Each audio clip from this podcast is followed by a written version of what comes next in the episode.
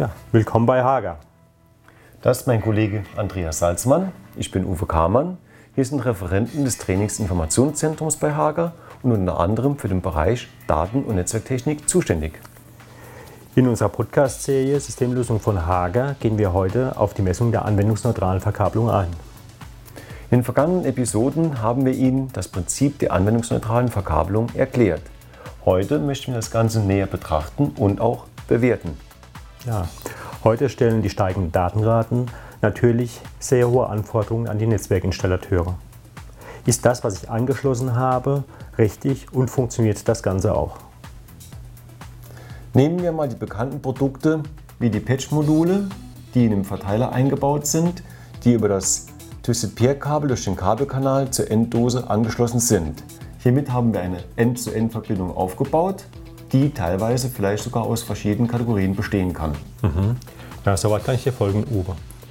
Jetzt äh, meine Frage dazu. Der Kunde möchte doch bestimmt wissen, ob die Datenraten bzw. die daraus resultierten Anwendungen, die vom Switch zum PC bzw. auch vom PC zum Switch zurückgeführt werden, ob das Ganze auch funktioniert. Richtig. Der Auftraggeber möchte von dem Installateur wissen, ob die Strecke nach der Norm aufgebaut ist und er möchte also auch den Nachweis dazu haben. Der wird durch die Messung praktisch also auch dokumentiert. Mhm.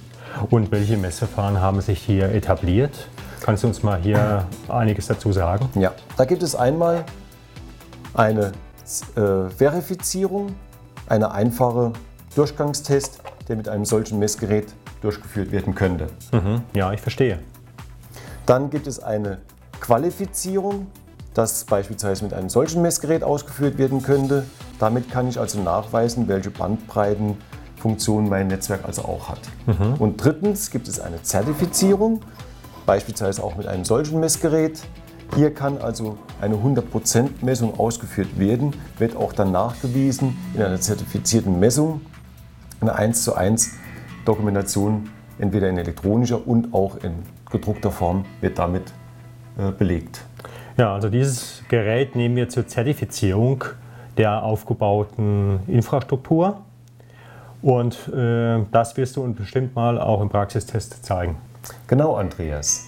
Die Hersteller testen ihre Produkte unter Laborbedingungen, die in der DIN EN 1573 als Grenzwerte festgelegt sind. Aber Einsatzort, Verlegerart, Anschlusstechnik können natürlich die Installation in irgendeiner Weise beeinflussen und das muss dokumentiert und gemessen werden. Mhm. Also die ganze Installationsstrecke wird im Permanent Link gemessen. Richtig.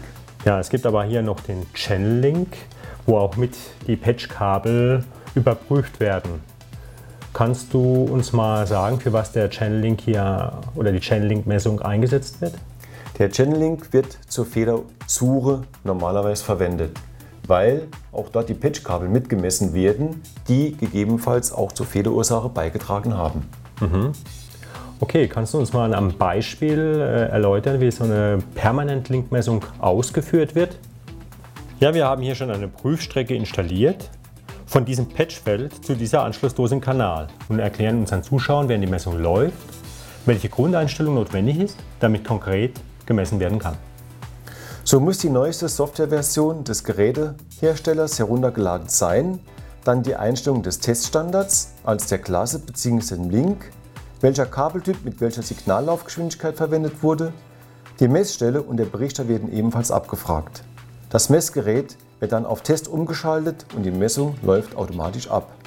Das Ergebnis wird auf dem Display angezeigt und zur späteren Dokumentation in elektronischer Form gespeichert und oder ausgedruckt. Okay, Uwe, wir haben hier eine Messung im Permanent Link der Klasse E ausgeführt.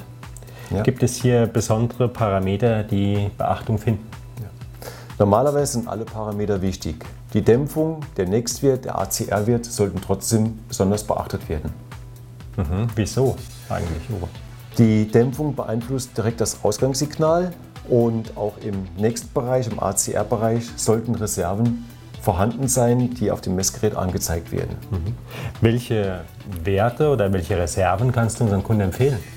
Gut, im üblichen Sinne, wie wir als hier die Messung ausgeführt haben, das kommt auf die Klasse an. Jetzt in dem Fall Klasse E sollten also im Next-Bereich mindestens so 5 bis 7 dB vorhanden sein oder ACR 12 bis 22 dB sollten also auch vorhanden sein. Vielen Dank für Ihr Interesse an unserem Podcast Messtechnik in der anwendungsneutralen Verkabelung. In diesem Podcast haben Sie gesehen, wie das Messen in einer anwendungsneutralen Verkabelung funktioniert. Wir haben die Installation überprüft und sogar zertifiziert. Wollen Sie mehr zu dem Thema erfahren? Besuchen Sie eins unserer Fachseminare oder schauen Sie nach unter www.hager.de/podcast. Da haben wir viele Informationen für Sie zusammengetragen. In der nächsten Episode erfahren Sie mehr über die Twisted Pair Kabel in der anwendungsneutralen Verkabelung. Bis dahin wünschen wir gute Zeit und auf Wiedersehen bei Hager, Ihr Uwe Kamann und Andreas Salzmann.